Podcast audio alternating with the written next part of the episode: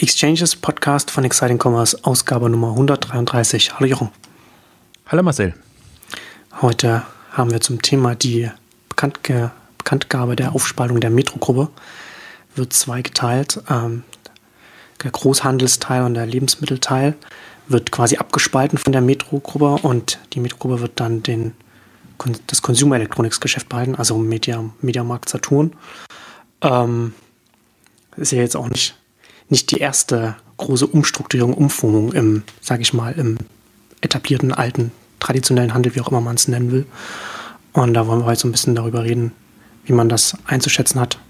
Ist ja auch ein bisschen, äh, du hast es ja auf, auf Twitter auch retweetet, hat ja auch jemand, auch jemand gesagt, ne? quasi so eine so ein, so, so, so ein Börsengang von Mediamarkt Saturn durch, durch, durch die Hintertür. Ähm, also auf jeden Fall, ich finde es ich interessant, dass da jetzt natürlich diese zwei haben ja auch einige Analysten ja auch, auch, äh, auch angemerkt und, und gesagt, dass jetzt diese, diese zwei sehr unabhängigen Geschäfte, also Lebensmittel auf der einen Seite und Elektronikgeschäft auf der anderen Seite jetzt getrennt wird und man dann da, weiß das wieso nicht, nur wenige Überschneidungen da in, in, dem, in Konglomerat innerhalb des Unternehmens da gegeben hat und da jetzt quasi jetzt zwei Spezialisten entschieden. Also das ist zumindest die Hoffnung, dass die Spezialisten dann mehr machen können, mehr, mehr sich auf das die Zukunft ihres Geschäfts konzentrieren können. Ähm, in dem Zusammenhang finde ich auch, finde ich auch so etwas auch immer interessant, weil es auch immer der Öffentlichkeit zeigt, wie lang so etwas auch immer bei solchen Unternehmen dauert, was man sonst auch nur intern sieht, weil das ist natürlich auch bekannt gegeben, so man hofft, dass das dann Mitte 2017 dann abgeschlossen ist. Also es ist halt auch immer noch mal vom, vom Zeitrahmen her muss man auch immer noch dazu sehen, dass sowas auch seine Zeit dauert, bis das dann über die Bühne gegangen ist. Also irgendwie fast gut, dass es zwei Tage vor dem 1. April kam, weil das ist wirklich schon Irrsinn, was sie sich da antun. Jetzt auch die, die Art und Weise, wie sie das äh, machen müssen. Ich finde es zwei große spannende Themen äh, eigentlich bei, bei, dem, bei der Geschichte. Wirklich so die, die, die Zerschlagung der Handelsriesen. Also das ist jetzt nicht der erste, sondern Kasta Quelle, äh, Arcandor, ähm, Douglas Holding und jetzt ähm, Metro-Gruppe. Ähm, Otto geht es ein bisschen anders an, so die da bröckelt's, so eins nach dem anderen fällt da raus. Sie haben jetzt auch äh, bekannt mhm. gegeben, dass sie Trois Suisse ähm, jetzt doch aufgeben, nachdem sie es vor drei Jahren übernommen haben, wo es auch schon relativ desolat war. Also da wird nicht so ein klarer Schnitt gemacht, dass man sagt, ähm, das, das hat Zukunft, das hat nicht Zukunft. Und das zweite Spannende natürlich jetzt im, im, im Zuge der Metro, Aufspaltung ist tatsächlich jetzt das, was das für Media Saturn bedeutet, an neuen Perspektiven. Und ähm, das mit der Eingangsbemerkung meinte ich, weil äh, wenn man sich mal überlegt, wie absurd das ist, was Metro jetzt machen muss. Und sie haben es sehr gut verkauft und die Argumentation hast du im Wesentlichen jetzt ähm, ähm, ja, nach äh, aufgeführt. Aber die, dieses Konstrukt, ja, dass das äh, einfach Media Saturn jetzt schon seit ja, bald fünf Jahren, glaube ich, blockiert ist durch den Minderheitsgesellschafter und dass quasi alles, was so strategisch passiert, außenrum gemacht wird. Also irgendwann haben sie ja dann beschlossen, ihn gar nicht mehr zu involvieren. Und sie haben ja schon, interessant finde ich, sie haben es ja schon versucht, strategisch bei Media Saturn voranzukommen in der jetzigen Konstellation, indem sie nämlich irgendwann die Übernahme nicht mehr über Media Saturn organisiert haben, sondern über die Metro-Gruppe, was, was, was eine, eine extreme Krücke war und ist natürlich. Und ähm, jetzt haben sie, also ich meine, ich finde das aus, ich würde mal sagen, aus, aus Verzweiflung sehr smart gemacht. Ich bin ja so ein Fan von so strategischen Geschichten, wenn man so in einer ausweglosen Situation ist und dann doch ähm, irgendwie eine Lösung findet, um da rauszukommen. Und das ist in, insofern natürlich interessant, weil, weil quasi der Mantel bleibt und nur mehr Media Saturn darunter hängt. Und sie haben es dann auch so kommuniziert und gesagt, Media Saturn bleibt wie bisher in Ingolstadt, aber auch die Holding bleibt oben drüber. Deswegen haben sie jetzt dann so eine Mini-Holding oben drüber über Media Saturn. In Media Saturn quasi ist, ähm, ähm, jetzt fällt mir der Vorname nicht ein, ähm, Herr Kellerhals äh, Minderheitsgesellschafter und ähm, kann da blockieren oder nicht blockieren. Also man hat ja in letzter Zeit gesehen, dass das Blockieren nicht mehr so geht. Selbst eine Geschäftsführung ist jetzt eingesetzt worden, obwohl alles äh, verhindert worden ist, indem es die anderen quasi Geschäftsführer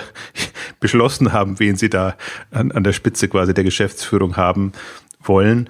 Und ähm, jetzt, also deswegen, das ist isoliert und daneben kann man jetzt quasi ein schönes, eine schöne Consumer Electronics Gruppe nennen Sie es jetzt ja mehr oder weniger als Arbeitstitel, ähm, bauen. Ähm, Sie haben ja schon RTS übernommen jetzt in dem Servicebereich. Sie haben iBoot übernommen, Sie haben Flip for New sich stark beteiligt, äh, Redcoon natürlich und andere. Ähm, also Sie können jetzt, und das war auch so die, die Perspektive, die Sie aufgemacht haben, es soll jetzt quasi unter dem Mantel der ehemaligen Metro AG dann eine quasi erweiterte Mediasaturn Gruppe ähm, entstehen, also Consumer Electronics Gruppe. Und das ist natürlich ähm, extrem spannend, weil ich ähm, ja glaube, beziehungsweise man hat es zum Teil ja auch mitbekommen, dass sie vom Prinzip her sehr weit sind, was sie mit Media Saturn vorhaben oder diesem ganzen Konstrukt in einer Online-Welt, in einer online getriebenen Welt.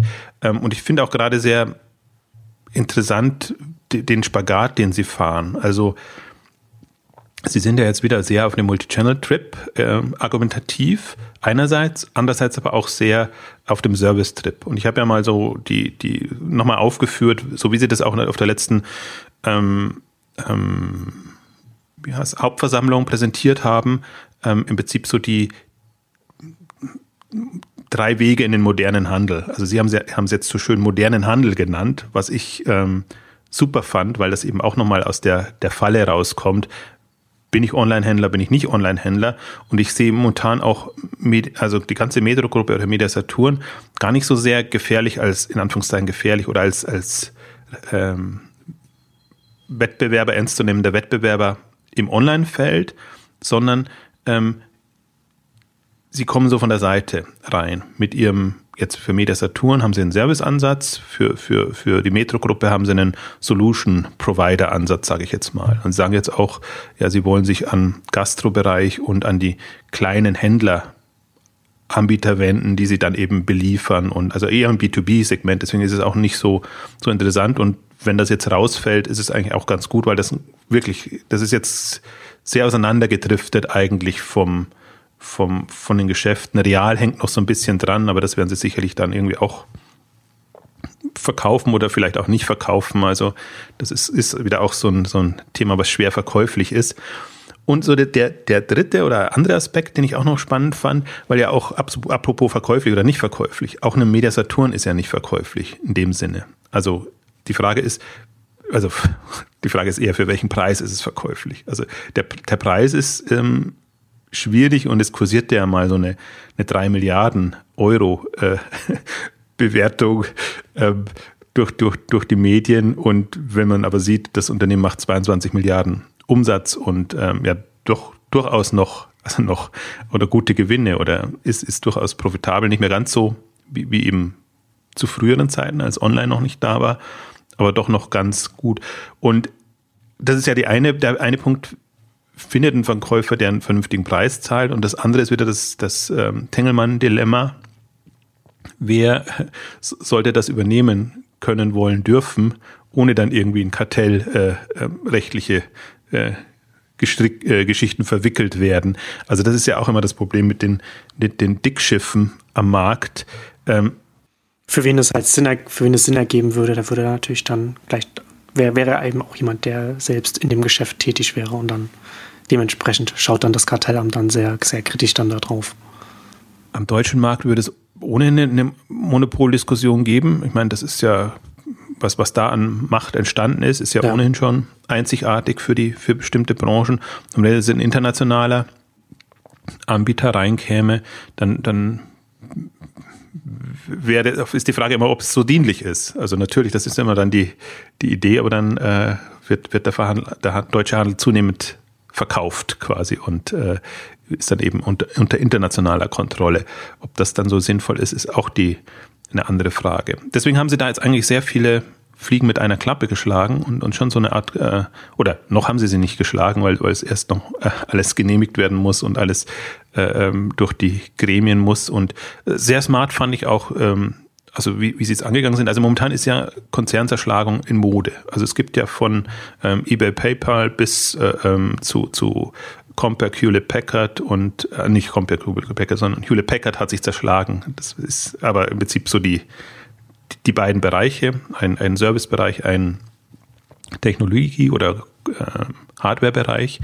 Ähm, und dass sie das jetzt auch ähnlich angehen, dass quasi die Metro-Aktionäre je zwei Aktien dann bekommen. Eins für das Metro Real, nenne ich es jetzt mal, eins für, für Media Saturn.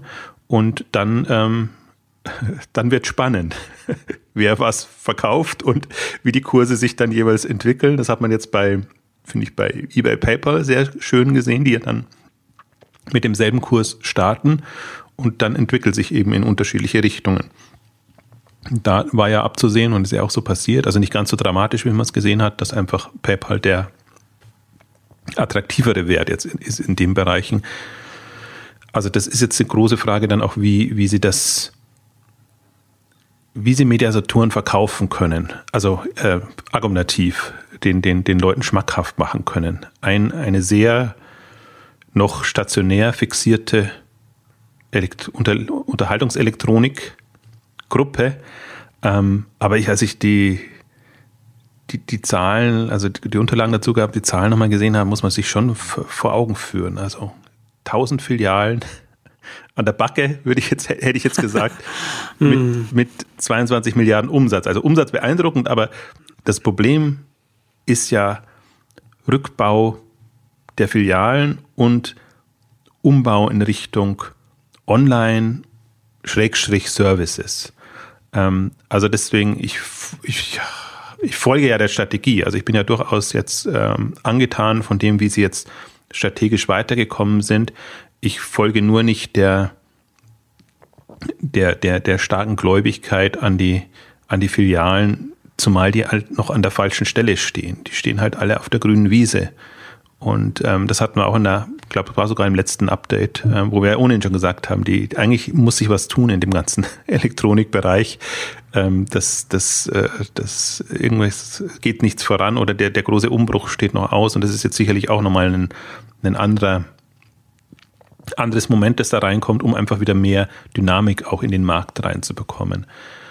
Also das erstmal zum, zum, zur Beschreibung des, des Ist-Zustands und der, der, ähm, der Situation. Spannend finde ich dann, jetzt sich zu überlegen, was kann aus Mediasaturn oder dieser Unterhaltungselektronikgruppe werden. Das sind dann so die, die Überlegungen, wo ich mir denke, ähm, da hat, also so wie es jetzt klang und so, und so ist es auch, also der, der ähm, Erich Kellerhals, jetzt habe ich den Vornamen wieder, ähm, ist ähm, mehr oder weniger ausgebotet. Der hat jetzt zwei Möglichkeiten. Entweder er beharrt auf seiner Position, dann hält er halt seine 20 Prozent, glaube ich, sind an, an Media Saturn und kann da, ja, läuft er mehr oder weniger gegen Wände. Also er hat, vom Prinzip hat er ja, also ich bin durchaus bei ihm. Er hat Recht, in Anführungszeichen, wenn der Deal war, ähm, ihr bekommt zwar die Mehrheit, aber also die, die, die Mehrheit der Anteile, aber das Mitspracherecht ist anders geregelt als, als die Mehrheit der Anteile, dann ist das ja eine, eine Lösung, die man machen kann. Und ähm, im Prinzip muss man sich ja auch die, an die halten. Aber wenn man halt immer nur querschießt und, und alles verhindert, was da so ähm, passieren kann, dann ist es schwierig. Das heißt, entweder er beharrt jetzt darauf und behält diese Mediasaturn-Anteile oder er geht quasi eine Stufe rauf und lässt sich mit Aktien ähm, abfinden, sage ich jetzt mal, ähm, in, in, in, dem, in der AG-Struktur dann. Und ähm, das würde aber gleichzeitig bedeuten, dass er halt dann als Mehrheits, äh, nicht Mehrheits, als Großaktionär entsprechende Rolle hat in dem Gesamtkonstrukt. Ähm, und natürlich, also natürlich dann auch Einfluss auf das, was noch dazukommt und zugekauft wird, aber eben ähm, seine Macht dann quasi Hausmacht in Anführungszeichen bei, bei Media Saturn verliert. Äh, jetzt fällt mir noch ein anderer Punkt ein, der, den ich auch super spannend fand, eigentlich fast den, den, den besten Punkt natürlich ist, ähm, dass sie die, die, das Unternehmen, also dass die, die, die Börsennotierung auch als Währung einsetzen wollen. Das heißt, es geht dann nicht mehr darum, habe ich genügend Geld, um mir bestimmte Unternehmen zu leisten, die ich übernehmen will, sondern das kann auch gegen Aktien quasi im Aktientausch oder im Anteilstausch. Letztendlich können Beteiligungen eingegangen werden und kann man dann wirklich mhm. eine schöne neue Gruppe formen. Und das ist eigentlich für mich das, das spannendste Moment, weil ich komme nur drauf, weil natürlich dann auch die, die Verwässerung äh, losgeht. Ne? Also dann kann man auch so einen äh, Minderheitsgesellschafter irgendwo in einer unteren Beteiligung kann man irgendwie weniger und weniger bedeutsam machen, indem man eben alles Mögliche dazu kauft und entsprechend dann ähm, ja, Anteile abgibt an, an, an die, dann sinkt auch im, in, im Gesamtkonstrukt mehr, mehr die Bedeutung in dem Bereich. Also insofern ist es auf, auf mehrfacher Ebene super smart, finde ich, jetzt so eine Lösung zu haben. Das einzige große Handicap ist dieser, dieser Akt, administrative Akt, der jetzt folgt. Also wenn du nicht quasi das, worum es dir geht, abspalten kannst und was Neues formen kannst, was wahrscheinlich noch vergleichsweise einfacher wäre, weil Media Saturn eben schon als Gesellschaft ja existiert. Wenn du das an die Börse bringst, ist was anderes. Also wenn du jetzt quasi nur die Hülle behalten musst und aber alles andere, was zu Media, äh, was zu Metro gehört, da rausbaust und zwar so rausbaust, dass nochmal eine Parallelholding ja entsteht. Sie wollen ja das durch, durchaus beibehalten. Also deswegen verstehe ich, dass das bis Mitte kommendes Jahr, kommenden Jahres ähm, dauern muss. Ähm, aber andererseits, ich meine, wenn man sieht, wie lange Tengelmann dauert, jetzt fast zwei Jahre, wie lange sich ein Weltbild hingezogen hat, äh, wie lange auch ein Kaster Quelle gebraucht hat, bis es dann endlich äh, so filetiert war, dass eben nur mein Karstadt übrig war, in Anführungszeichen. Ähm, auch andere, also ein paar, paar, Sachen sind noch übernommen worden, aber ähm, es war auch alles, ist halt alles auch zäh. Also deswegen wahrscheinlich, wenn man sich jetzt so für sich eine, eine Deadline setzt und sagt Mitte nächsten Jahres, das sind jetzt einfach ja 12, 15 Monate und dann ist das unter realistischen Überlegungen eine vergleichsweise überschaubare Zeit und man hat aber dann seine Probleme letztendlich gelöst. Weil das ist ja schon was, was im Grunde bemerkenswert ist. Ähm, jetzt so die, die Kochphase in, in, in der Metro-Gruppe, ähm, dass das alles schon sehr konsequent passiert ist in den letzten drei, vier Jahren. Das Aufräumen, irgendwie Ordnung reinbringen und ähm, abspalten, Kaufhof ist weg. Im Prinzip, ähm, sie haben die Immobilien anders organisiert, haben alles, also haben, hat er auch stolz immer wieder darauf hingewiesen, jetzt in der Pressekonferenz, ähm, die Schulden abgebaut. Ähm, also insofern ist das ja schon jetzt rein aus, aus Aufräumarbeiten Sicht ähm, ist da echt was vorangegangen. Natürlich im, im Börsenkurs äh, wird sowas jetzt nicht so wirklich honoriert. Also da würde man lieber Wachstum sehen oder irgendwelche anderen Dinge. Deswegen stehen die natürlich jetzt ganz, ganz schlimm da. Ich glaube, halb so hoch bewertet wie noch äh, zu, zu Höchstzeiten. Hm. Ähm, ja, ist, ist, aber auch nicht überraschend, ne, dass das von der Börse her jetzt, also dass das jetzt nicht so positiv sich beim Kurs niederschlägt, weil es ja letzten Endes erst einmal Vorarbeit ist. Man muss ja halt erstmal aufräumen, bevor man dann quasi sich wirklich der, der, der Zukunft zuwenden kann und dann was Neues aufbauen kann. Man muss halt, also, also ja, ich, ja, man, man, man kann es einfach sagen, es sind alt, so Altlasten, die man dann einfach so, so ein bisschen einfach ablegen muss. Ja. Also es ist, ist also vielleicht, ich finde ja interessant, man sieht ja jetzt, wie, wie Douglas ausgegangen ist und, und ähm, die ein ähnliches Problem hatten. Auch so eine Mischholding äh, von Dingen, die gut funktionieren, also sprich der, der Parfümerie, Kosmetikbereich, also die eine gut funktionieren, ist immer relativ. Also die, die eine gute Chancen haben am Markt, so, so und dann eben den Buchhandel und, und andere Bereiche, die halt eher schwierig sind. Und äh, die sind ja einen anderen Weg gegangen, hätten ja im Prinzip genauso machen können, auch äh, Aufteilung und Thalia quasi separat an die Börse gegangen. Also wäre eher witzig, aber äh, sie hätten es vielleicht ja auch an, an, an Buch.de war ja an der Börse, ähm, äh, da auch andocken können oder unterordnen können, dass auf einmal der Onliner quasi mit Filialen beglückt wird, ähm, haben sich den, eigentlich den anderen üblichen Weg ähm, gewählt, von der Börse nehmen, filetieren und dann wieder an die Börse bringen. Nur das an die Börse bringen ist leider schiefgegangen. Ähm, also sie hatten ja schon die Börsenunterlagen fertig und eingereicht und die waren ja schon ähm, sichtbar online und haben dann aber doch wieder einen, einen Private Equity Investor ähm, reingenommen, der das übernommen hat stattdessen. Und jetzt sind sie quasi der, im zweiten Durchlauf in der, sag ich mal, Optimierung, Private Equity Optimierung, was ja immer heißt, äh, Kosten sparen und äh, Umsatz treiben, sei es durch Übernahme oder etwas anderes, ist noch nicht abgeschlossen. Aber das Dumme an, an der ganzen Geschichte ist, ähm, dass Thalia übrig geblieben ist. Und das hängt jetzt immer noch bei Advent International. Und, und da fragt man sich auch, also wer soll das übernehmen? Ähnlicher Fall wie jetzt bei, bei Media Saturn. Zu groß? Äh, welcher internationale wäre noch in der Lage? National, meine Güte, soll es eine große Buchhandelsunion geben mit, mit Hugendubel, was jetzt ja noch übrig ist und, und Thalia. Ähm, also ich verfolge das fasziniert, weil für mich da immer noch die Frage, die groß, ein großes Fragezeichen da ist, was, wenn Advent keine Lust mehr hat auf Thalia?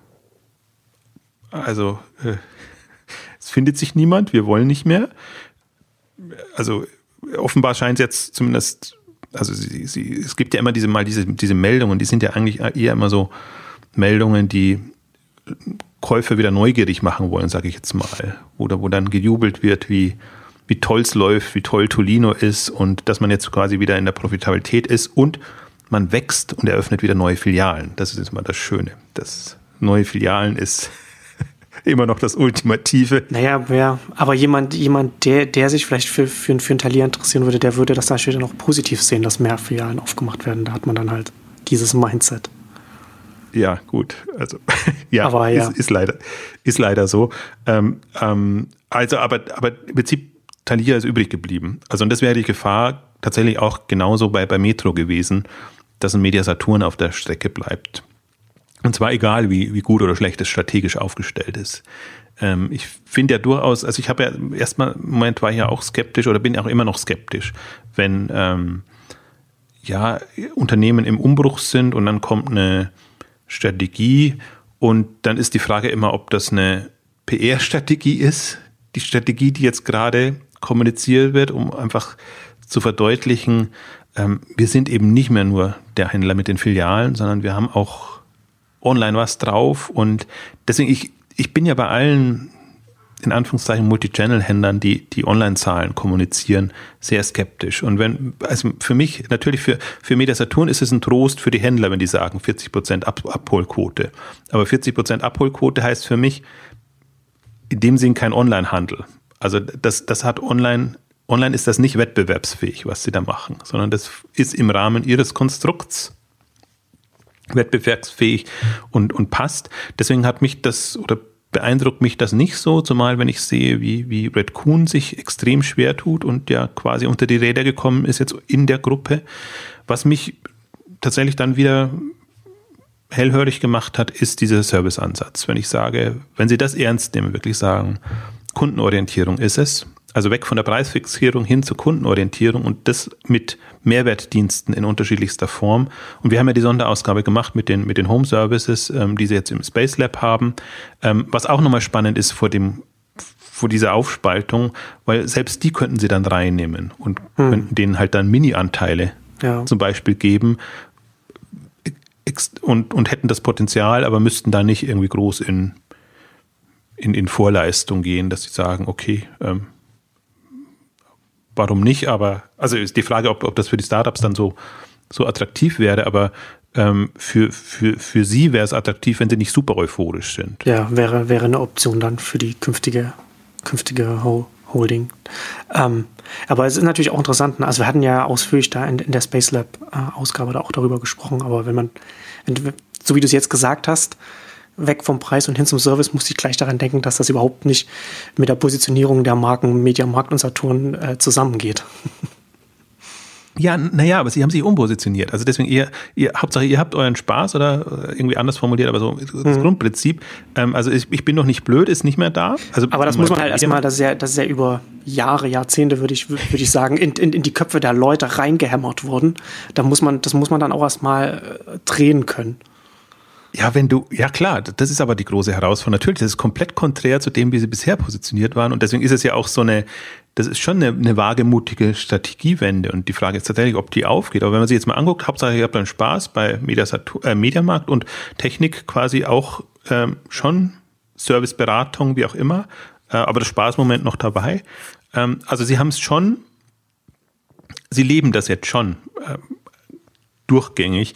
Und das, das macht es für mich schon spannend, weil man erinnert sich ja noch so 2011 an die verzweifelte Anti-Internet-Kampagnen und das böse Internet und wir sind genauso gut. Und äh, ähm, also das war wirklich so, ich hatte das ja auch mal in einem Beitrag formuliert, ich sehe das ja immer als, als extreme Schwäche an, wenn man sich gegen etwas positioniert. Nicht für etwas, sondern gegen etwas. Und wenn man sich gegen ein Amazon positioniert, als viel größerer Händler eigentlich, ähm, dann ist irgendwas irgendwas stimmt dann nicht. Und jetzt kann man sagen, also das, das kann man, deswegen, das finde ich eigentlich das Spannende. Man kann jetzt nicht mehr so sagen, Mediasaturn gegen Amazon. Also nicht im direkten Wettbewerb, sondern jeder auf seine Weise irgendwie versucht sich jetzt am Markt zu positionieren und natürlich Amazon mit dem großen Online-Vorteil und, und allem, was daraus folgt. Aber ähm, Media Saturn jetzt aus der Not eine Tugend gemacht. Im Prinzip, sie haben jetzt die, die, die Altlasten so integriert in, in eine Strategie, sodass es übergangsweise funktioniert. Also ich glaube nicht, dass es, dass es am Ende funktioniert, weil, ähm, also ich glaube nicht, dass der Kundenvorteil, hol deine Zeug in der Filiale ab, äh, so groß ist, geschweige denn, dass die Kosten der Filialen irgendwann nicht so eine große Bürde sein werden, dass man sich da ohnehin was überlegen muss. Also die haben jetzt im Prinzip ja, also das ist ja auch was, was, was, was Metasaturn natürlich vorgeworfen wird oder dem Konzernbereich, dass sie natürlich Margen verloren haben, jetzt in der ganzen Konstruktion, aber die Margen haben sie verloren durch Preisdruck ähm, im Wesentlichen, dass sie sich einfach da auf Online eingelassen haben.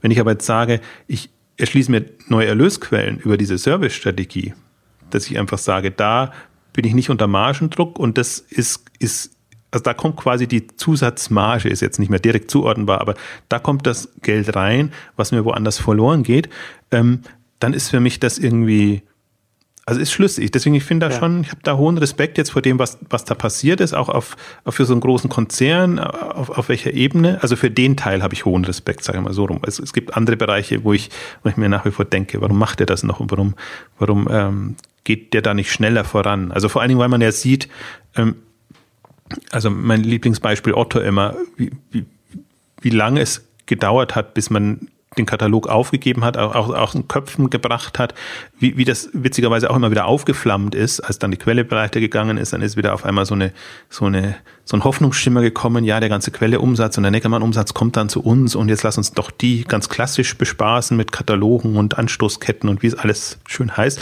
Die Rechnung ist komplett nicht aufgegangen. Also was, was, was da an Zusatzumsatz reingekommen ist, ist nicht, war nicht ansehend das, was, was eigentlich durch Quelle und Neckermann hätte passieren müssen. Und deswegen ist das immer so, diese, diese Hoffnungsschimmer, die da sind, oder jetzt, jetzt die Argumentation ja auch von, von Peter Haas in Interviews dann, ähm, Amazon macht Filialen auf, ja, vor Jahren haben sie mir noch gesagt, Filialen sind tot und passt alles nicht. Und jetzt guckt doch mal, selbst ein Amazon macht sowas als. Die mythischen Amazon-Filialen, ja. Ja, also das ist die Frage halt, ob, ob, ob ein das dann, und das ist die Gefahr, finde ich, von solchen Aussagen. Natürlich kann man, nimmt man das wahr und denkt sich, hey, ja. Das ist ein, ein Rorschach-Test, ne?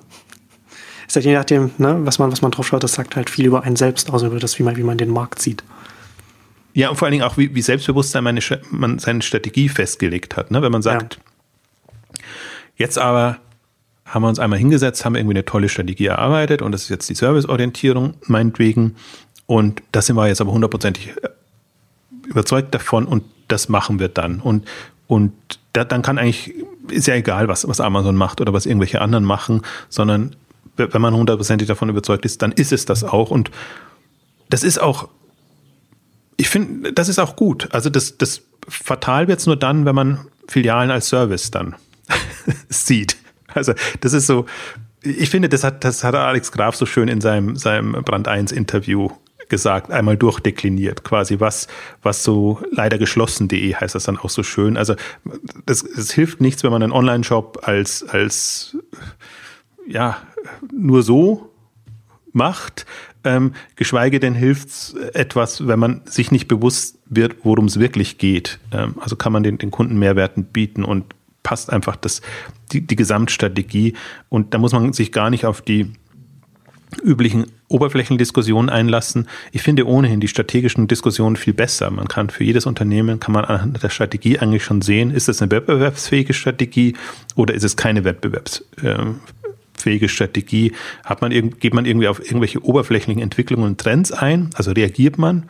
Oder ist man wirklich so souverän und sagt, das ist mein Blick auf den Markt, das ist mein Blick auf die Kunden, das will ich erreichen, Mehrwerte.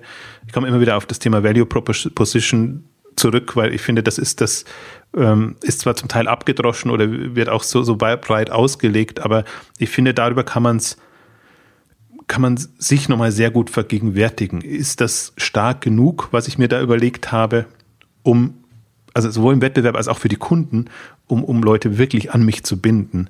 Und da merkt man halt dann sehr schnell, wenn man da mal den, den Check macht, wo ist es schwach, wo ist es wenig schwach. Und Filialen ist einfach, zum Beispiel jetzt nur, Filialen ist in diesem Kontext online-mobil sehr schwach, weil es eben ja außer Haus ist, nicht persönlich ist.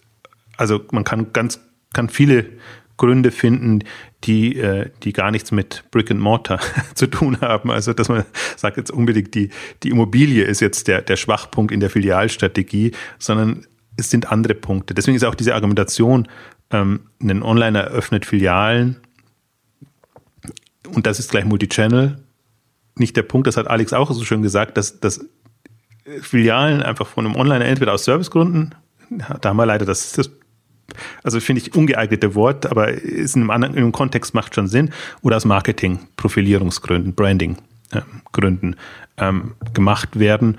Und ja, wenn sie sich tragen, umso schöner, aber damit ist nicht, damit steht und fällt das Geschäftsmodell jetzt nicht eines auch da strategisch gut aufgestellten Online-Versenders. Also deswegen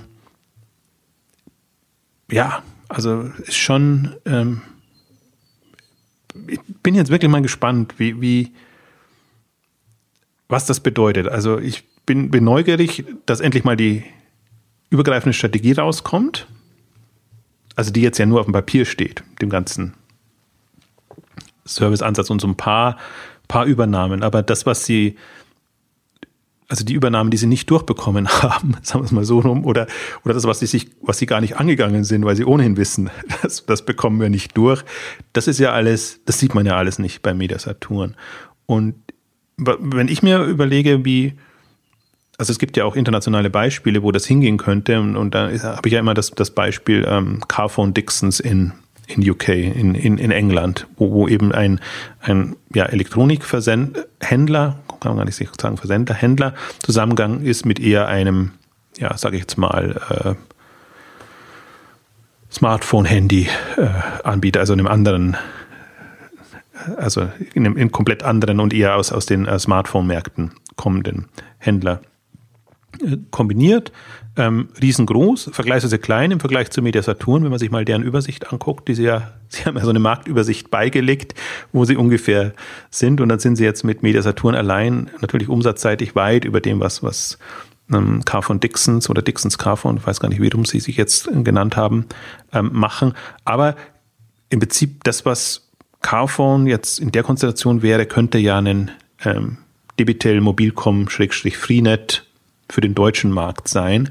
Und, und ähm, das ist für mich immer, war so mal so eine Hypothese, wann gehen die zusammen? Die Hypothese hat sich nochmal unterfüttert, jetzt aus Media Saturn Sicht, als sie jetzt auch diese, diese Saturn Connect Läden oder den ersten in Köln eröffnet haben, der ja auch quasi in der Innenstadt ähm, kleiner, überschaubarer und genau eben für diese ähm, jetzt ja Smartphone, Smart Home Märkte gemacht ist, habe ich mir gedacht, also habe ich ja schon einen Beitrag geschrieben, ähm, strategisch richtet man sich jetzt quasi nach Freenet, Debitel, Mobilcom aus, die mit Gravis und, und ihren eben Mobilcom-Filialen ja ähn, etwas Ähnliches fahren. Und wenn, also das meine ich mit, mit im Prinzip, die, die Filialen von, von Media Saturn sind an den falschen Orten. Ähm, die, die Frage ist, machen Sie oder schaffen Sie das allein?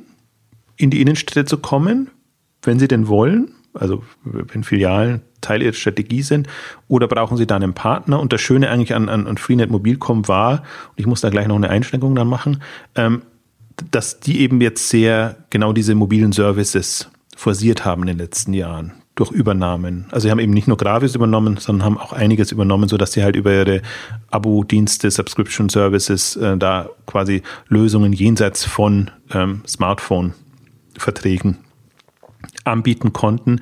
Ähm, Einschränkungen muss ich nur deshalb machen. Ich habe extra jetzt im Vorfeld nochmal die, deren äh, Unterlagen auch angeguckt äh, zum also Jahresende. Und die sind jetzt natürlich wieder auf einem nochmal anderen Trip. Ähm, witzigerweise, manche Themen kommen auch immer wieder hoch.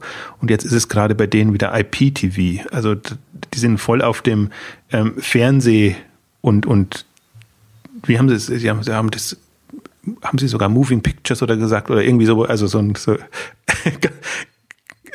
ganz eigenartig und das meine ich jetzt nur auf den Begriff, aber ähm, also die, die, die Grund dass sie halt sagen, das bewegte Bild wird es sein und, und das ähm, lineare bewegte Bild, da haben sie jetzt auch Übernahmen gemacht jetzt im, im letzten Jahr, was einerseits wieder ein bisschen weggeht, andererseits auch nicht, weil man kann ja schon die Hypothese vertreten. Jetzt das, was jetzt so generell passiert im mobilen Bereich, ist mit Bewegtbild auch möglich.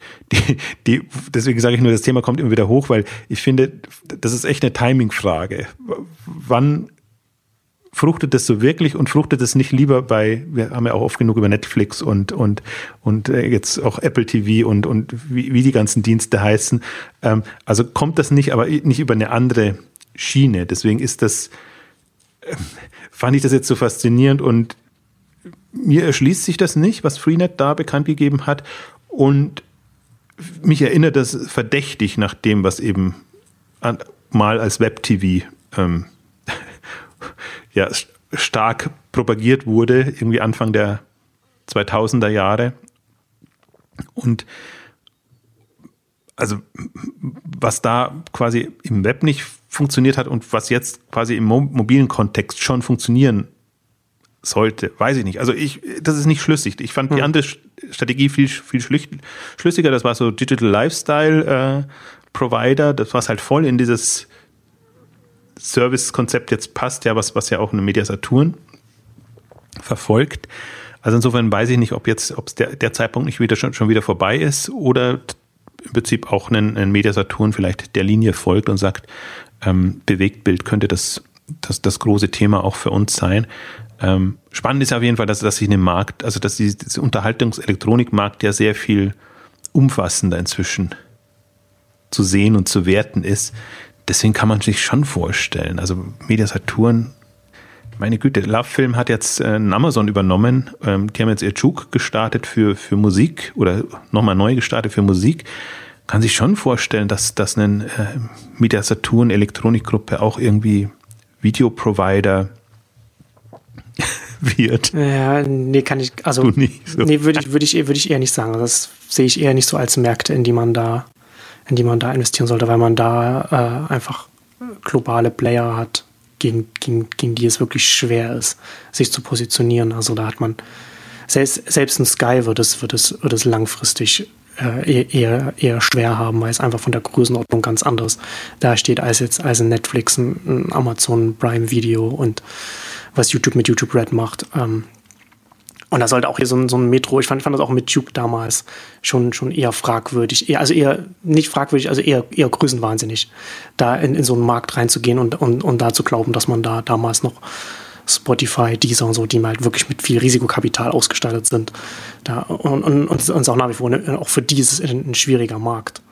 Na, Was heißt damals noch? Du hast nur noch, also in zwei, drei Jahren wird das das Ding sein. Du kannst es nur nicht abwarten, bis das jetzt kommt. Ja, nee, aber das ist, aber ich glaube, dass das schon auch, dass das schon auch für so ein, für so äh, Mediamarkt, Saturn, so, so Metro, dass das schon auch wichtig ist, sich, sich klar zu machen, ob das wirklich sinnvoll ist, sich auf so, ein, auf, auf, eine, auf eine schwierige, auf so einen schwierigen Markt einzulassen, ob das, ob das überhaupt zu den Kernkompetenzen zählt. Und da bin ich mir da, also das, das sehe ich, das sehe ich da nicht und das ist das auch sowieso, selbst für, eine, selbst für ein Apple oder ein Spotify ist, ist das ein schwieriger Markt, weil man halt dann, weil man da äh, auf der anderen Seite halt quasi ein quasi Kartell hat, mit dem man verhandelt.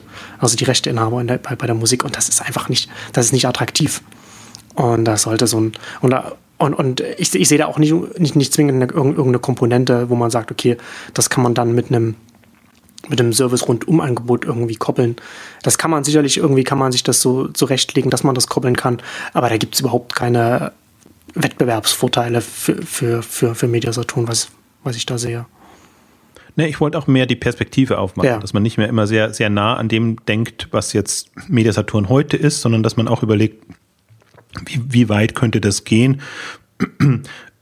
ja, also ich, ich, bin da, bin da hin und her gerissen. Also ich, also ich sehe halt, also es gibt noch andere Gründe, warum man es nicht tun sollte. Also äh, man sieht bei Pro7 Sat 1 mit, mit Maxdome, die sind jetzt noch näher an den, an den Filmen und an den Themen dran, aber es, ja. es, es, also ich, ich bin da im Grunde, bin ich bei dir.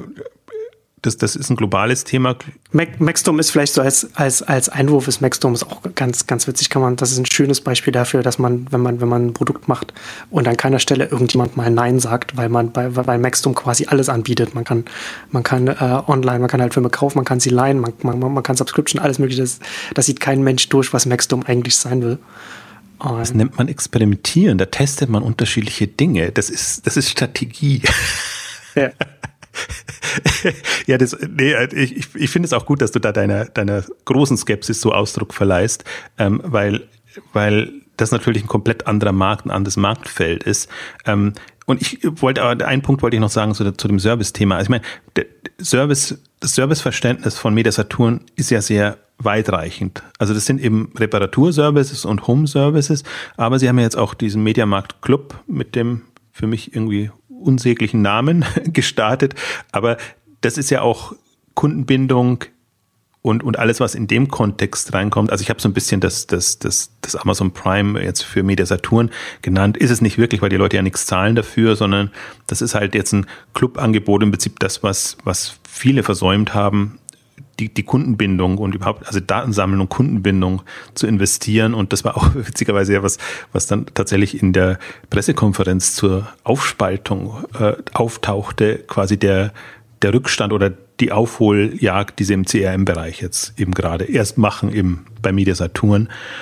Ähm, aber das ist, das ist für mich, also das ist auch mein, so weitreichend ist auch mein Serviceverständnis. Deswegen auch dieses Freenet-Beispiel, wenn ich einfach sehe, Subscription Services in jeglicher Art, dass man halt im Prinzip den Markt so rastert, was kann ich noch anbieten, außer Handyverträge, Musik-Abos, äh, äh, ja, jetzt irgendwelche wirklichen Home-Services und, und Sicherheitsthemen und alles Mögliche kommt jetzt da ja quasi als äh, in, in Abo-Form, weil das natürlich das, das lukrativste Modell ist. Äh, ich bin selbst skeptisch, ob sich das dann so durchsetzt.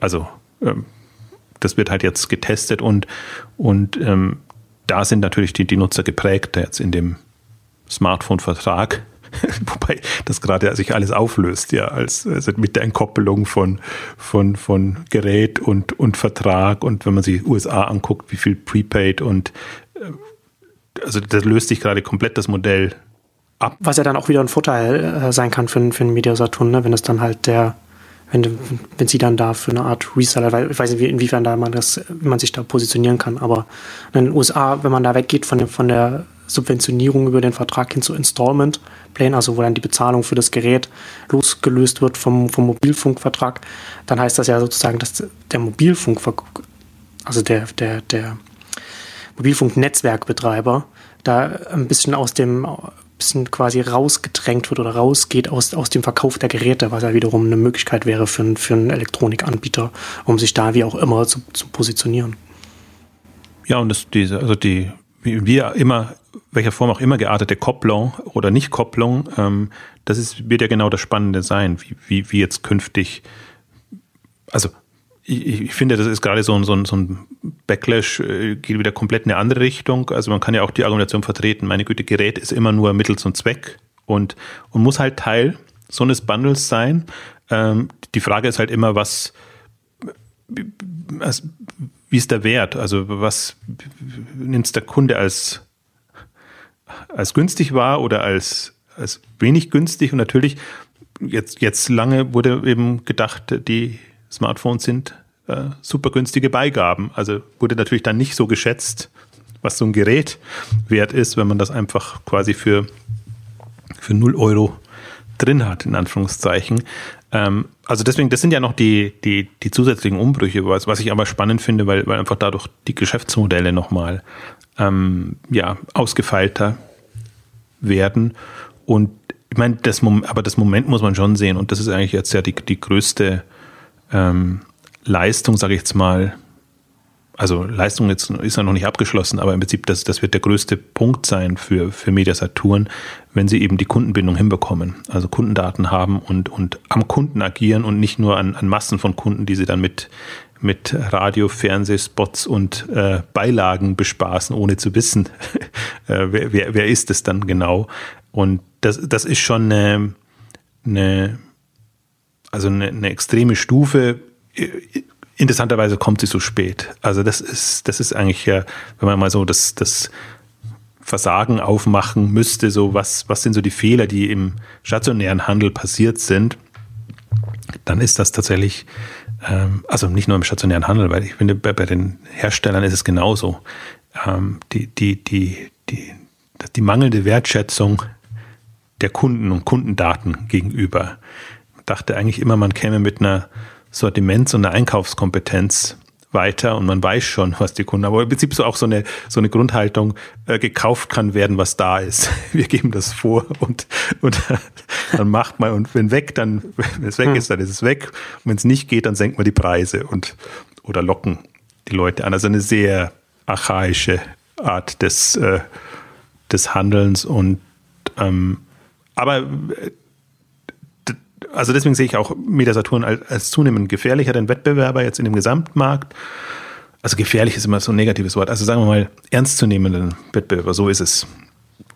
Ähm, es geht mir nicht darum, jetzt äh, ein, ein Mediasaturn per se tot zu reden, aber die, die, die Herausforderung ist halt groß. Aber sie haben einfach jetzt mit bestimmten Punkten einfach sich ähm, sehr am Riemen gerissen und sind diese Themen angegangen. Und äh, interessant ist ja immer schon, man hat ja so die PR-Quellen und man bekommt ja dann auch mal mit, wie es so intern läuft. Und wenn, wenn ich, also bei manchen trifft man ja einen Nerv, wenn man immer nur rumkrittelt und bemängelt und, und dann bekommt man Beifall dafür und äh, darum geht es eigentlich ja gar nicht. Und wenn man es dann mal dreht und dann ein bisschen aufgeschlossen ist und sagt, das, das ist spannend oder das hätte ich jetzt so nicht erwartet oder so, dann bekommt man ja auch gleichzeitig so das, äh, das Feedback, aber dir ist schon bewusst, dass da noch Chaos herrscht in den Bereichen und dass da quasi die üblichen Konzernrangeleien und alles Mögliche vonstatten geht. Also dass die, die Außenwirkung natürlich eine andere ist als intern. Ähm, also das ist alles nicht, das sind alles keine Selbstläufer-Themen, auch wenn es strategisch mal festgezurrt ist.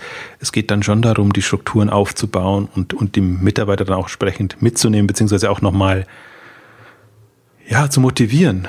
Also musste natürlich auch jetzt Innovationsfreude und Kreativität war jetzt vielleicht nicht unbedingt gefragt in den, in den Bereichen, sondern mehr oder weniger, das, das Ding muss funktionieren und, und macht mal. Beziehungsweise, was ja Media Saturn auch lange, ähm, also was im Prinzip jedes Unternehmen gehandicapt, also erstmal eine, eine, eine sehr einfache Lösung, dann vieles mit Beratern auszugleichen und externen Firmen, was man intern nicht leisten kann. Aber irgendwann schlägt es halt trotzdem wieder zurück, weil die, die internen dadurch natürlich nicht mitwachsen, und die externen zu teuer werden, beziehungsweise man versucht dann zu überlegen, wie bekommt man das rein. Also finde ich, hat man auch bei Otto sehr gut äh, äh, gesehen und mitbekommen, wie sie ihre neue Lösung, also äh, Technologielösung ähm, gebaut haben, dass sie halt dann irgendwann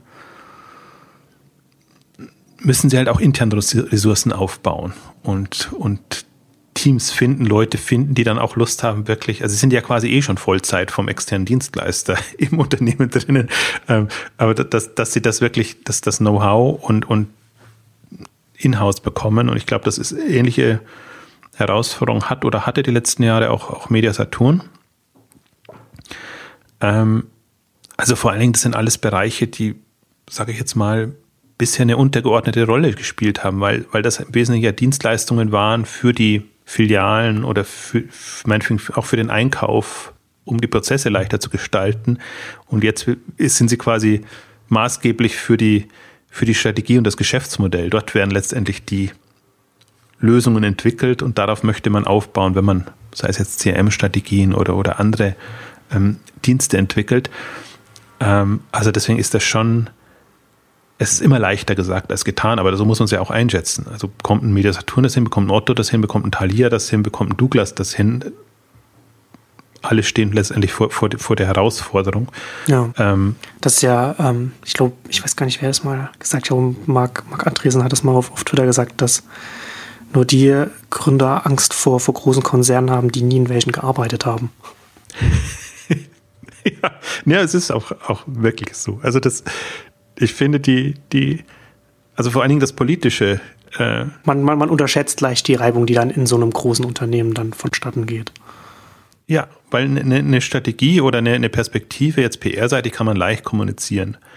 Aber, und selbst wenn man, wenn sie jetzt sagen wir mal vom, vom Vorstand getragen wird und auch ja durch die öffentliche Öffentlichkeitsarbeit quasi nach außen getragen wird, also nochmal eine, eine zusätzliche Bedeutung bekommt, heißt das noch lange nicht, ähm, dass dann intern auch alle spuren und dass dann eben nicht äh, äh, ja, die, die Besitzstandwahrer, also die wissen ja, geredet wird viel, aber wir machen es und wir haben die Kontrolle drauf.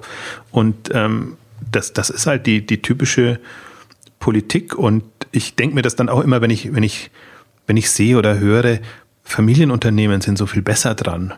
Ich finde, Familienunternehmen haben das doppelt zum Teil. Also weil, weil sie halt, es, es geht, die Politik ist da und dann ist man noch immer Liebling des, des, äh, des Oberhauptes quasi. Also die, die am, am besten da äh, im, in der Gunst stehen, sage ich mal, haben ohnehin schon einen Vorteil. Das ist ja oft nicht, also das hat Vor- und Nachteile. Also wenn es ein, wenn an der Spitze jemand ist, der, der unternehmerisch und strategisch auf der Höhe der Zeit agiert, hat es Vorteile.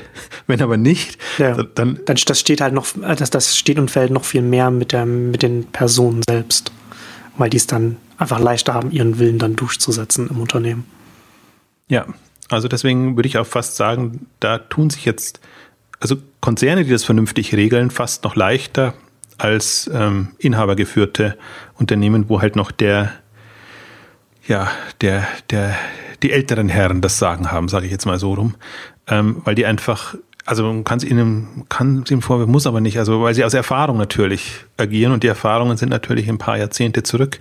Ähm, äh, also gerade in solchen Umbruchphasen, da finde ich, da, da da fällt das extrem auf und man merkt aber auch genau auch den, ähm, den, den Umschwung. Also wenn die nächste Generation dann eben schon sehr früh in Verantwortung kommt und da reinkommt, dann merkt man halt, äh, die haben natürlich das andere Problem, dass sie noch mit der alten Organisationsstruktur agieren müssen, aber vom, also sind nicht durch ihre Erfahrungen, sage ich mal, äh, ähm, gebremst in vernünftigen Strategien und, und dass sie Themen halt anders angehen.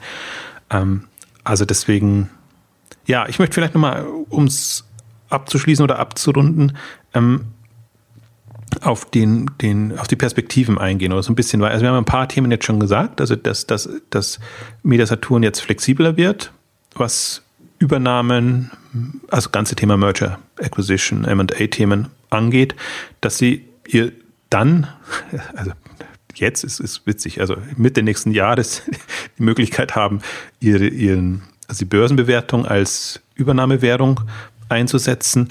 Und dann glaube ich, und dann wird es spannend, als was begreift sich so eine Consumer Electronics Group, haben sie es jetzt ja genannt. Also wie, wie handelsnah begreift sie sich oder wie, wie, ja, ich würde jetzt gar nicht webnah sagen. Ich, ich habe, mir fällt jetzt dummerweise nur das blöde altbackene Wort Multimedia ein.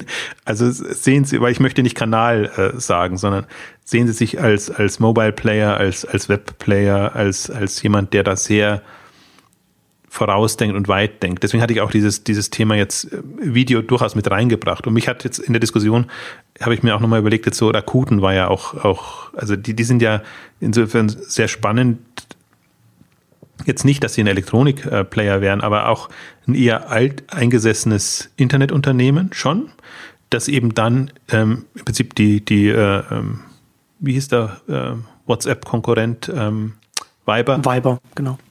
Übernommen haben, die Walkie TV übernommen haben, die da so bestimmte hm, Web-Investments gemacht haben. Ähm, und ich finde Rakuten vor dem Hintergrund ja immer ein gutes Beispiel, weil das durchaus weg ist von dem, was sie, womit sie groß geworden sind oder was sie können. Und es ist auch noch nicht sicher, ob sie es auch können. Also deswegen, es ist nur, die, die, das Spannende ist da zu sehen, dass jemand sehr weit über den Tellerrand blickt und tatsächlich auch tatsächlich Investments macht in der Größenordnung, wo man sagt, Wahnsinn. Also dafür, dass du weder weißt, ob das was wird, noch ob du es tatsächlich kannst in der Konstellation, ist das schon sehr bemerkenswert. Also deswegen, wenn ich jetzt mal, ich bin ja immer ein Freund von solche Entwicklungen zu sehen und dann mal ja sehr wohlwollend positiv zu sagen, das könnte den Markt verändern, wenn man wirklich das, das nutzt und hundertprozentig nutzen kann. So geht es nie aus, natürlich nicht, aber wir, wir müssen, man muss ja schon sagen, und das ist ja das, was wir, was ich ja oder wir bekritteln ja in dem ganzen Consumer-Elektronik-Bereich jetzt schon in zwei Jahresausgaben ja gemacht, ähm, dass da nichts vorangeht. Und, und das quasi, es, es, es wird einem Amazon nicht Paroli geboten in dem Bereich. Ähm, und es ist alles so unambitioniert, was, was in dem Markt passiert.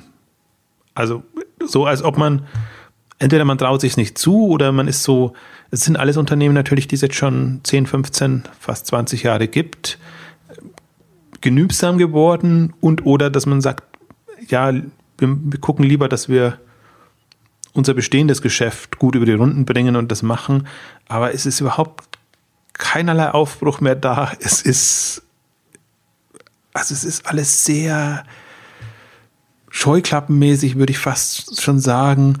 Und deswegen freue ich mich vom Prinzip her, dass ich so ein Media Saturn jetzt gerade erlebe mit Space Lab, mit anderen Aktivitäten, die zumindest, also die aufgewacht sind sie vor, also mit dieser zweiten äh, Shop-Eröffnungswelle, sage ich jetzt mal Online-Shop-Eröffnungswelle, ähm, dann äh, einfach diese, diese unsägliche, peinliche Amazon-Geschichte, aber jetzt einfach, und da ich, ich schwärme zwar jedes Mal davon, aber da, da sich mit einem Martin Sinner zu unterhalten, ähm, der, der jetzt auch nicht, der jetzt, wo ich jetzt nicht sage, das ist jetzt der, der Strategieguru in dem Sinne, ähm, das erwarte ich mir jetzt auch nicht, dass, dass ich jetzt da einen, jemanden habe, der, der, der voll weiß, wo es hingeht. Aber der im, in, in der Verteidigungshaltung sehr gut argumentieren kann und sagt, das ist zwar eine schöne Idee, aber aus den und den Gründen sollte man das jetzt vielleicht nicht mehr machen. Also und, und sehr gut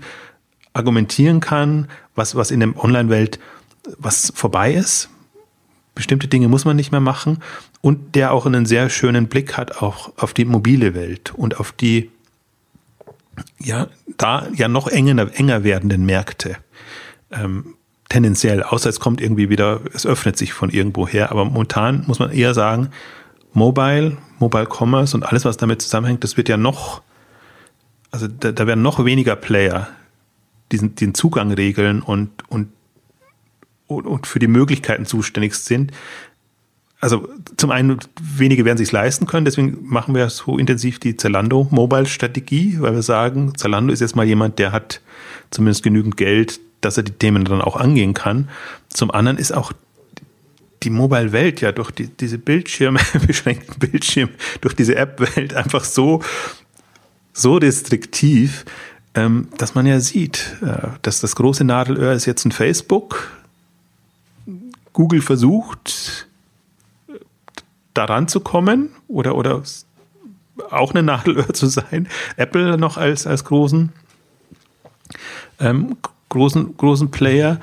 Und ansonsten wird es schwierig. Und das finde ich halt immer sehr schön. Das, das ist so ein Antizipat antizipatives äh, Herangehen, wo man sagt, ähm, wir haben Pläne und wir wollen quasi den bestehenden Paroli bieten, aber vielleicht nicht mehr die Fehler machen, dass man immer so der Zeit hinterherhängt und dann quasi jetzt erst die Dinge angeht, die oder mit den Dingen beginnt, die vielleicht jetzt gerade angesagt sind und dann in fünf Jahren dasteht und sagt, ja, jetzt ist die Zeit vorbei, sondern im Prinzip geht es ja darum, sich vorzustellen, wo stehen wir in drei bis fünf Jahren ohne sich Illusionen hinzugeben. Das ist ja mein zweites Thema, mit dem ich immer hadere, dass dann immer zu, also die Erwartungen zu hoch hängen, als ob da wirklich, also Revolution wird ja nicht passieren, aber es werden bestimmte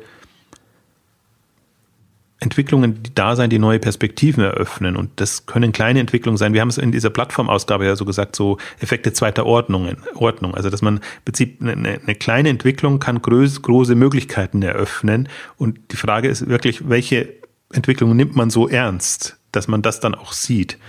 Ähm, also so, so, für mich ist auf Facebook immer das gute Beispiel, wo man, wo man sich noch erinnert, wie, wie verzweifelt das ähm, klang noch vor drei, vier, fünf Jahren, ähm, dass sie eben überhaupt nicht mit Mobile zurechtkamen und da auch kein, kein Land in sich sahen. Und wenn man jetzt sieht, ähm, wie sie die Erlösströme doch sehr schön dahin gelenkt haben und äh, jetzt also wirklich maßgeblich da sind und wie das eben ein, nennen wir das, ist zwar ein schlimmes Beispiel, was so einfach ist, nehmen wir ein Yahoo oder andere ganz böse, äh, die, die, die sich ja auch Mobile groß auf die Fahnen geschrieben haben mit Marisa Mayer in dem, in dem Umbruch ähm, und auch die, die tolle Investments und, und alles oder Übernahmen gemacht haben, also vermeintlich tolle, ähm, die da aber kein Deut weitergekommen sind, weil sie einfach eine, eine nicht in der Position waren.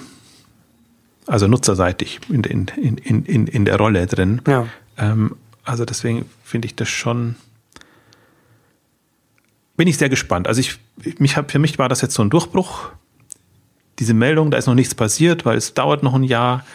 Ähm, Aber wenn man es jetzt grundsätzlich, wenn man es jetzt zusammenfasst, unterm Strich es, siehst du es schon als eine positive Entwicklung mit Blick auf das Potenzial, was, das, was dann letzten Endes dabei rumkommen kann, zumindest für Media Saturn. Also für Media Saturn absolut, da ist es ein Befreiungsschlag. Fällt mir gerade auf, dass wir da über die andere Seite gar nicht gesprochen haben, Metro Real. Ja, die müssen wir auch gar nicht. Ja. Also ich finde, das ist, ist auch in dem Kontext nicht wirklich relevant. Also Metro ist, ist B2B ist jetzt ohnehin nicht unsere ja. Welt und, und Real ist, ähm, also Real ist, ist auch das schwächste Glied in dem ganzen Thema. Also ist auch, wenn ich sage, drei Wege in den modernen Handel, dann, dann hat Real zwar auch einen Weg, aber ist, ist weit von dem weg, was, was es sein möchte und was es gerade ist.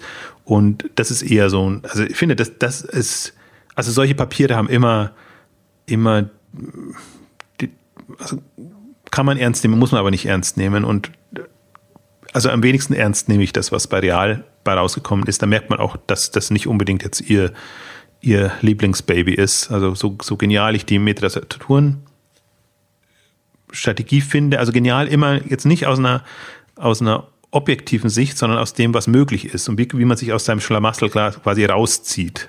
Vor dem Hintergrund beurteile ich das jetzt sowohl bei, bei Metro als auch bei Mediasaturn ähm, finde ich das, das super spannend. Die, anderen nicht. Ähm, also und jetzt, also für Media Saturn auf jeden Fall gut. Befreiungsschlag. Ähm, für den Markt und den Rest weiß ich nicht. Aber es muss ja auch immer darum gehen, Exit-Kanal, Stichwort Exit-Kanal und andere Geschichten. Also das eröffnet dann ja wieder eine bessere Perspektive. Und alle, die frustriert waren, und es gab ja wirklich frustrierende Erlebnisse, wenn Media Saturn ein Unternehmen übernehmen möchte und dann quasi beim Notartermin das Veto kommt und man sitzt schon da und lässt sich alles vorlesen und dann geht es doch nicht durch. Also es gibt ja nichts Frustrierendes und wenn du im Beruf ja. bist, du kannst dich nicht darauf verlassen, dass wenn eine Übernahme schon eingetütet ist, alle, alles verhandelt und durch und, und das geht dann nicht weiter. Und solche Fälle gab es, mindestens einer ist dokumentiert und ich möchte nicht wissen, was da noch alles andere in den letzten Jahren passiert ist. Und du siehst dann einfach jetzt, wird das einfacher, das wird im Holding-Konstrukt passieren. Du, du redest im Prinzip nicht mehr mit den Mediasaturn-Leuten, sondern du redest mit dem kleinen MA-Team dann an der Holding und ähm, du kannst vielleicht auch nicht mehr davon ausgehen, dass du quasi so, dass die Synergieeffekte jetzt so groß sind. Das, ist, da, hängt jetzt wirklich davon ab, wie sich ein Mediasaturn Ingolstadt positionieren kann. Aber du weißt, du kannst in diesem, in dieser Unternehmensgruppe hm, ja, aufblühen, Anführungszeichen, Schrägstrich Perspektiven finden, ähm, wenn du dich darauf einlässt. Ich finde, das ist nochmal eine andere Option, als zu sagen, ich komme da jetzt in einen zerschrittenen Haufen rein und mhm. äh, schau, dass ich möglichst schnell wieder rauskomme. ja. Weil ich meine, es ist schon, das ist ja im Prinzip was, was immer niemand glaubt. Momentan sind wir ja so die einzigen oder eine der wenigen E-Commerce-Verfechter und, und irgendwie das, das, das stehen uns noch Revolutionen bevor in dem Bereich. Dadurch, dass die Investmentszene ja sich komplett zurückgezogen hat, ähm, ist da auch niemand mehr mit, mit, mit, wie soll ich sagen, ähm, mit, mit großen Ideen da. Und ich sehe nach wie vor diese, diese Umwälzung und Umgestaltung der, der ganzen Märkte ähm, werden die spannendsten Themen im ganzen Online-Handelsfeld, also sehr erweiterten Feld sein. Ähm, und deswegen äh, noch kurz, aber führt, führt ein bisschen weg, aber deswegen auch so spannend, was Pro7 Sat 1 macht. Weil, weil die halt auch noch gestaltend wirken in dem Markt. Und ich, ich diese gestaltenden Player, fehlen mir und wenn die Investorenseite nicht da sind, dann müssen das in irgendeiner Form strategische ähm, oder Unternehmen strategisch machen. Deswegen auch jetzt Ströer höher gerutscht am Radar, weil die auch, und ich habe mir die Unterlagen da nochmal angeguckt, ähm, wo, wo, sie sind, wo sie hinwollen. Also auch ähm, die Hälfte der Umsätze im Werbeumfeld wollen sie mit Transaktionen machen. Das ist nicht alles klassischer Handel, sondern es sind auch Abo-Modelle und, und alles andere. Aber 50 Prozent des Segments, also das ist die Hälfte ihres Segments, was sie mit Werbung machen wollen, mit Online-Handelsmodellen, wo sie eben den Traffic dann quasi für sich monetarisieren. Ähm, das sind für mich gestaltende Player. Und da sage ich, die nehme ich momentan stärker wahr. VC ist und, und, und, und Investoren ist so ein, so ein Glücksspiel gerade. Äh, also das ist so, so eher so, so Gnade. Hat jemand Erbarmen und hat gerade einen Sinn dafür für ein bestimmtes Thema, also Glücksfall. Das ist nicht so, dass ich da sage, da hat jetzt jemand wie, wie früher Rocket ähm, will, will was gestalten und, und sagt irgendwie, ja, jenseits von Europa und USA gibt es Märkte zu erobern mit simplen Modellen. Das war ja da das Manko. Das ist jetzt nicht, nicht natürlich insofern nur nicht genau das, was ich mir vorstelle. Aber ich glaube halt jetzt die, die Player, die da jetzt auftauchen, gestaltend, ähm, da kommen auch aus, ausgefeiltere Strategien raus. Also da, da traue ich einem, einem Pro7 in dieser Konstruktion, Marktplätze, Händler und Services oder wie auch immer, Lead-Generierungsmöglichkeit viel zu. Da finde ich Ströer ist, ist auch so geprägt. Spannend. Da würde ich mir andere noch wünschen. Also die zum Teil auch machen, aber die, die eher, deswegen sage ich jetzt auch keine Namen, eher deletieren in dem Bereich, sage ich jetzt mal. Also wo es noch, im Prinzip auch wie bei Pro7 Sat 1, die kann man jetzt ja auch erst seit zwei, drei Jahren ernst nehmen. Davor war das schön, aber das ist alles das, das war wirklich, also ich finde, der, der, der Thomas Eberling hat es so schön auch beim, beim Tengelmann Ida ja durchaus auch gesagt, dass er quasi, er musste die Leute nehmen, die er hatte, mit denen das machen, was möglich war und darauf hoffen, dass dazugelernt wird, dass man sich weiterentwickelt. Und das haben sie ja geschafft. Also deswegen jetzt ist eine, eine Struktur da, die, die man ernst nehmen muss. Ist auch immer noch Medienwelt, also deswegen ist auch immer noch, aber Idealvorstellung wird, wird man nie bekommen. Also wir haben jetzt halt noch keinen Webplayer. Wir haben Zalando, deswegen sind wir da bei, Zalando auch stark dran, weil wir sagen, die haben schon auch Gestaltungsmöglichkeiten ähm, auf andere Art und Weise. Das wird jetzt im Elektronikhandel oder generell dem Handel nichts helfen, ähm, aber der ganzen Modebranche ähm, und, und glaube ich, so muss man es auch so ein bisschen gerade angehen. Und so, so würde ich auch die ganze Mediasaturn und Metro-Aufspaltung äh, jetzt ein bisschen einordnen. Gut, schönes Schlusswort für, für die Einordnung. Und damit kommen wir zum Ende unserer großen Abspaltungsausgabe. Vielen Dank fürs Zuhören und bis zum nächsten Mal. Tschüss. Tschüss.